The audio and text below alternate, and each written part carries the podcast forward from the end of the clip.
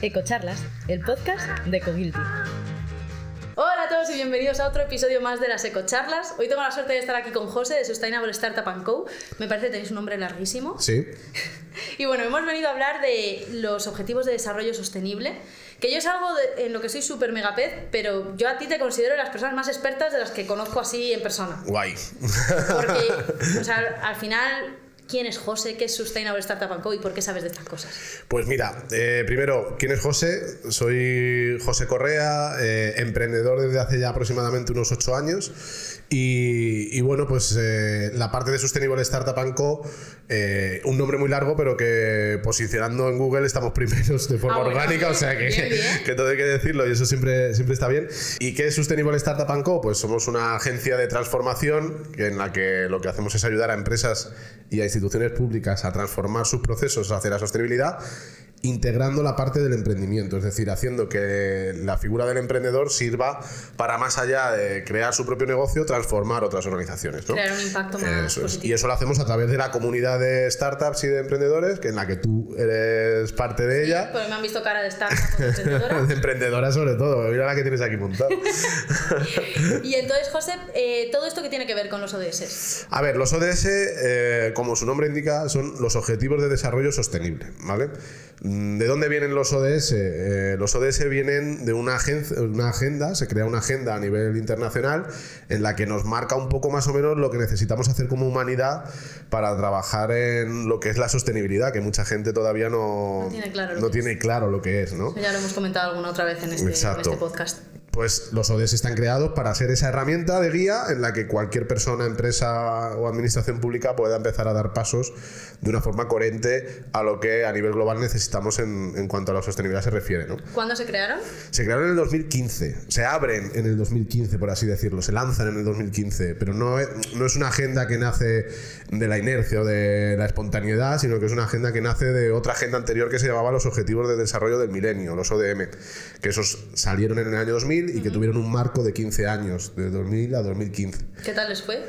Bueno, pues a ver, era una primera apuesta en común a nivel global. Ha sido una de las primeras agendas a nivel global en la que como humanidad hemos trabajado en conjunto por solucionar problemas. Era una agenda más enfocada a la parte social y medioambiental.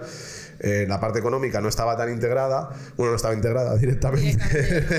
Entonces, el alcance que tuvo fue bastante menor. También la metodología que usaba no era una metodología como la que tienen los ODS integrado, ¿no? que es una metodología de crecimiento exponencial. Entonces no llegó tanto a calar a, a la ciudadanía. Hoy, por ejemplo, en España, el 70% de la población ha oído hablar de los sí, ODS, por lo menos sabes que existen. pero no saben lo que es. Y ahí es donde hay que hacer ahora un trabajo, ¿no? Estamos en mitad de camino Sí, hacia la Agenda 2030, o sea, al objetivo 2030, pero el hecho de marcar eh, la- el año 2030 no es por el hecho de conseguir los objetivos. Hay que... Ah, vale, o sea, no es que tengamos que conseguirlos para 2030. Claro, o sea, los objetivos viene una metodología que se llama OKR, que es Objective Key and Results, y esa metodología lo que es es una metodología de crecimiento exponencial, que te dice, márcate unos objetivos ambiciosos e inalcanzables, Vale. pero que sean transformadores y motivacionales. Es decir, nosotros como humanidad no tenemos que decir, vamos a conseguir el fin del hambre de aquí a 2030, porque realmente eso mm, es muy difícil, casi imposible, que de aquí al 2030 consigamos el fin del hambre en el mundo. No lo veo. Claro, pero sí que podemos acercarnos mucho más que si hacemos objetivos alcanzables y medibles, que es lo que normalmente estamos acostumbrados a trabajar. Ya lo pillo. O sea, es que claro, yo veía los ODS y me parecía como el discurso de, De Miss Universo. Miss Universo, total. De, Claro. Yo quiero la paz en el mundo, Claro. el fin del hambre, tal. Y era como. Eso es lo que suele pasar. Lo que no se habla es de lo que hay después del objetivo. O sea, tenemos 17 objetivos, pero luego hay 169 metas. Y esas metas son las que sí que hay que trabajar para conseguirlas. Claro, yo ¿vale? luego cuando me he leído las metas, las metas sí que están como mucho más aterrizadas. Claro, exactamente, eso es la metodología de OKR. OKR te dice, ponte objetivos inalcanzables, ponte unas metas que ya vayas a alcanzar, pero ¿qué pasa? Que si de cada objetivo, imagínate, tienes siete metas, puede que no consigas las siete. Entonces, ¿qué pasa? Que si tú haces el convenio de las metas y cómo te has quedado a esas metas, imagínate que una meta la haces al 90%, otra al 85%, otra al 60%. Pues el global del objetivo te has quedado en un 60%. Por lo tanto, no has conseguido el objetivo, pero las metas te has acercado mucho. Entonces ahí es donde se empieza a evaluar realmente esas metas, Sí. cómo cada una de las personas o de las organizaciones que se implica empieza a hacer un proceso de transformación y de impacto. Y luego esas metas se miden a través de indicadores. ¿Vale? Y, eso una es- sí. ¿Esas metas sí que las tenemos que cumplir antes de 2030? A ver, esas metas sí que tenemos que empezar a trabajar para cumplirlas. Lo que pasa que no todas, la- o sea, no todas las metas sirven para todos los perfiles. Es decir, estás hablando de una agenda global que implica a ciudadanía, a organizaciones privadas y organizaciones públicas.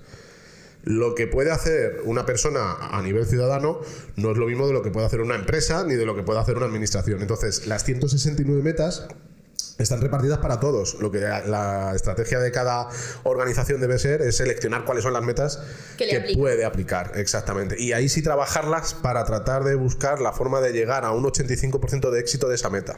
Y una pregunta, porque has dicho una cosa que me ha dejado muy tocada. ¿Hay metas para nosotros, las personas de a pie? Es que la agenda es para las personas de a pie. O sea, Pero yo, yo veía a la gente y era como, no, esto lo tiene que cumplir el gobierno, las empresas, No, esto ni me va eh, ni me viene. La Agenda 2030 es una agenda global para ciudadanía, empresas y entidades públicas. Lo que pasa que todo eh, funciona a razón de cómo se ha canalizado en un inicio, ¿no? Lo primero que se ha canalizado es hacia la administración pública porque la administración pública fue quien trabajó con los ODM.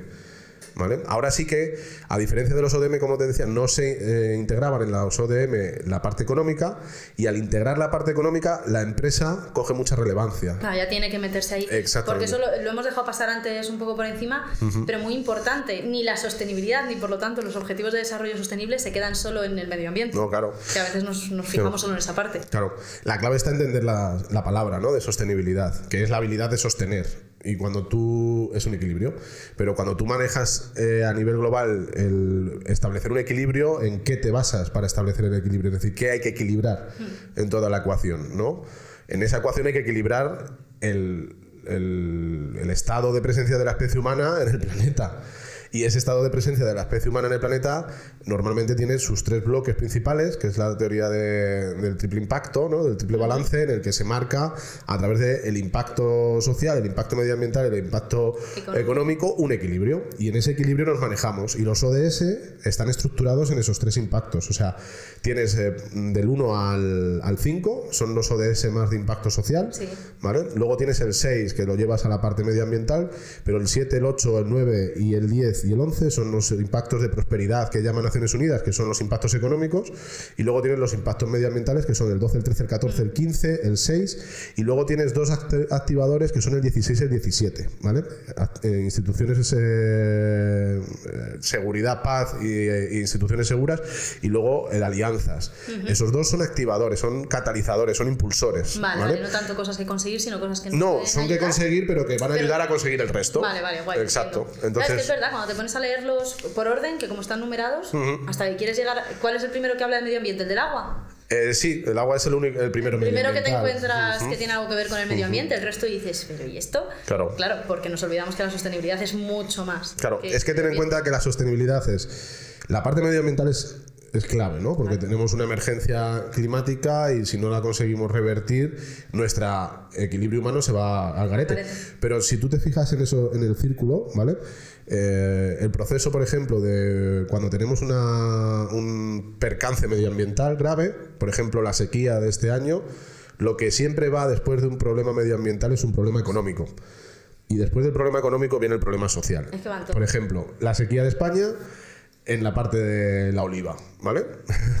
50% de producción de oliva que hemos descendido con respecto al año pasado. ¿Eso que genera? Problema económico a empresas familiares y esas empresas familiares generan un problema social en el territorio.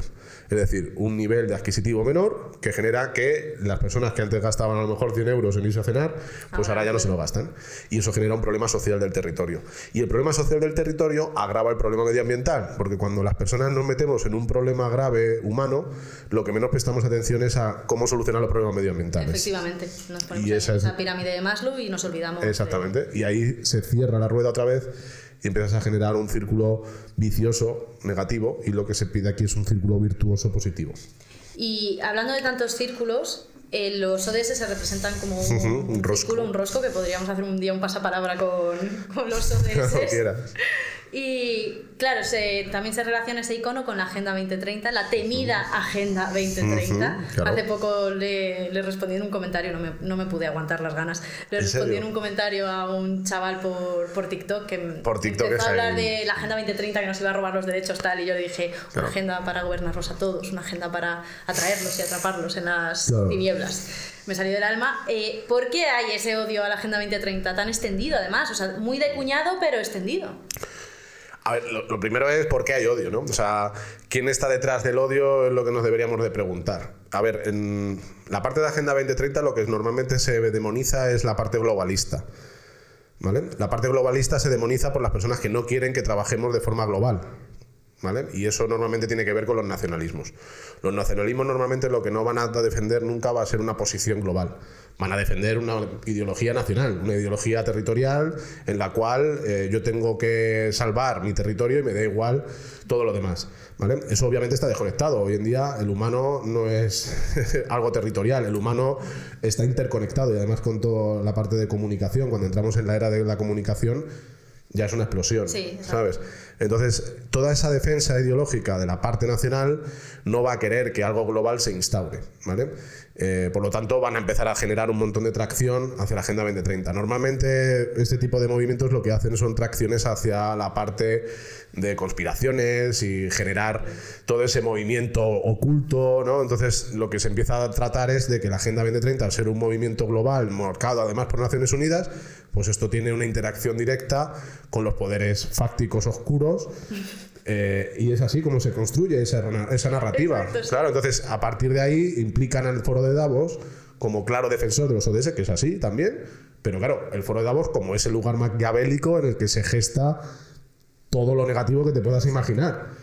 Y a partir de ahí ya luego ya se cogen discursos, por ejemplo. La ministra de, creo que fue ministra de, de Suecia, en el foro de Davos, dijo que pues a partir del 2030 seguramente las personas no íbamos a tener tantas cosas, no íbamos a estar tanto en el tener, sino en el usar. Es decir, ibas a disfrutar de un montón de cosas que ahora disfrutas de forma posesiva. Pero compartiendo. Mm, Sí, el O sharing, por el ejemplo, es decir, yo no voy a tener una moto, pero voy a montar en moto. Exacto. Y no necesito tener una moto para montar en moto, cosa que antes era inviable. Y ese concepto, esta parte narrativa negacionista, lo que hace es llevárselo a su terreno. Y lo que dice es, no tendrás nada y serás feliz. Y eso es un discurso que se mueve mucho en la parte negacionista de Agenda 2030.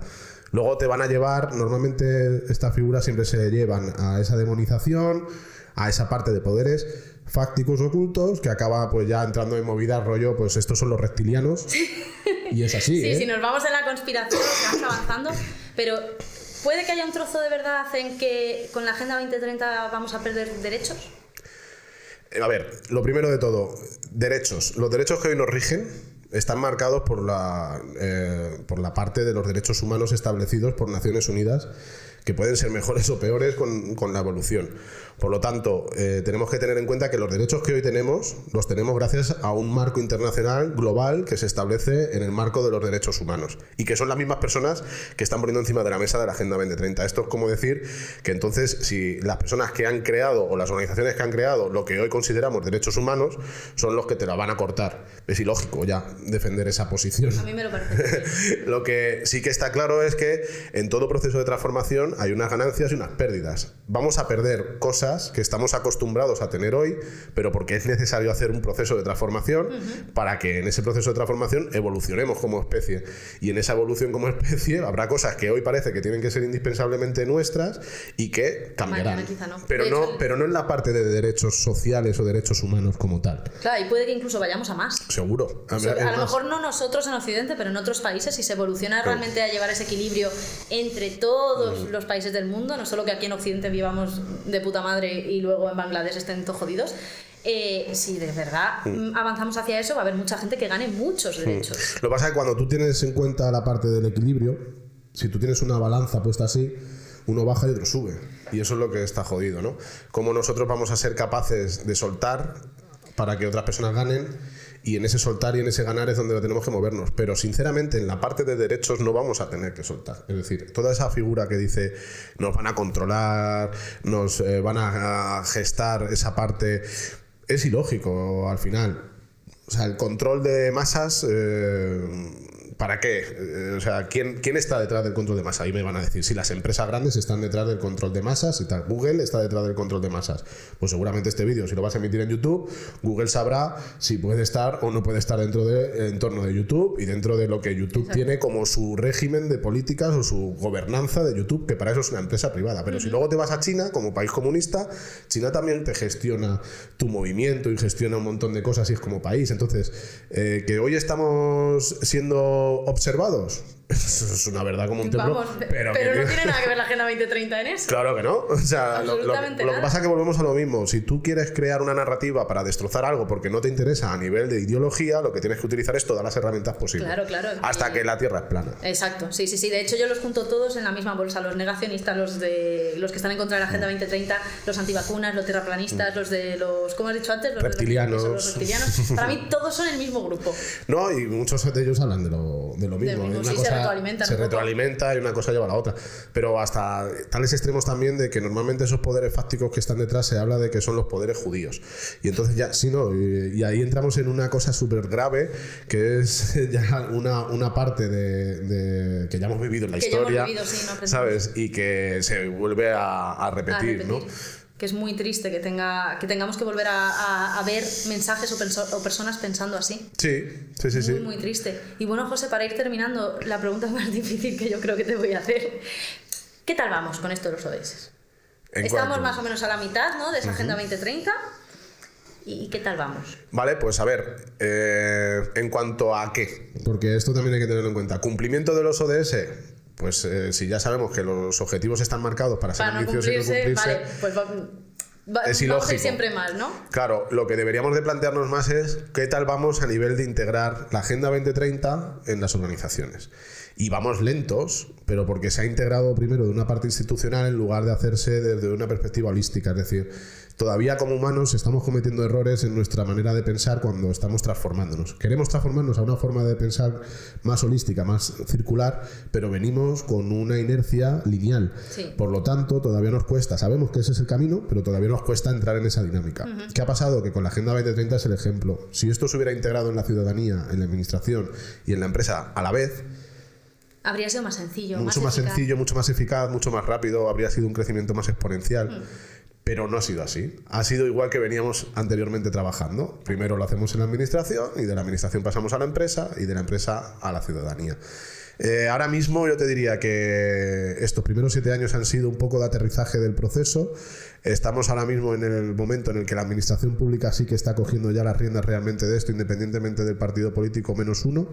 Eh, sí, es así, es real. Eh, y luego eh, esa parte empresarial ya está dando sus pasos. O sea, la parte empresarial lo han empezado a hacer las grandes corporaciones porque saben que un montón de normativa y de legislación va a ir encaminada a eso y se necesita hacer movimientos hacia ese estilo. Y luego ya la parte de ciudadanía que es la que nos queda Pues a mí me potenciar. queda. O sea, yo he descubierto hoy que tengo que irme a casa a leerme las metas de los ODS para ver cuáles me aplican a mí. Bueno, y te diría de, de no hacerlo nunca de manera individual, y esto es una recomendación, sino hacerlo a través de tejidos asociativos. Es decir, el- la ciudadanía no tiene por qué ser un individuo, la ciudadanía puede ser un colectivo. Tú puedes tener una asociación de influencers o una asociación de Instagramers o una asociación de vecinos y hacerlo en comunidad es el proceso que tiene que tener, no hacerlo de manera individual. Pues oye, yo creo que en Ecogilty podríamos probar a, a claro, ver qué tal. claro que sí. Pero tengo que chapar yo primero. pues bueno, José, muchísimas gracias Joder, por esta ti, charla. Carmen. He aprendido muchísimo, como siempre. Así que Guay. nada, muchas gracias a los que nos habéis visto, oído y nos vemos en el siguiente.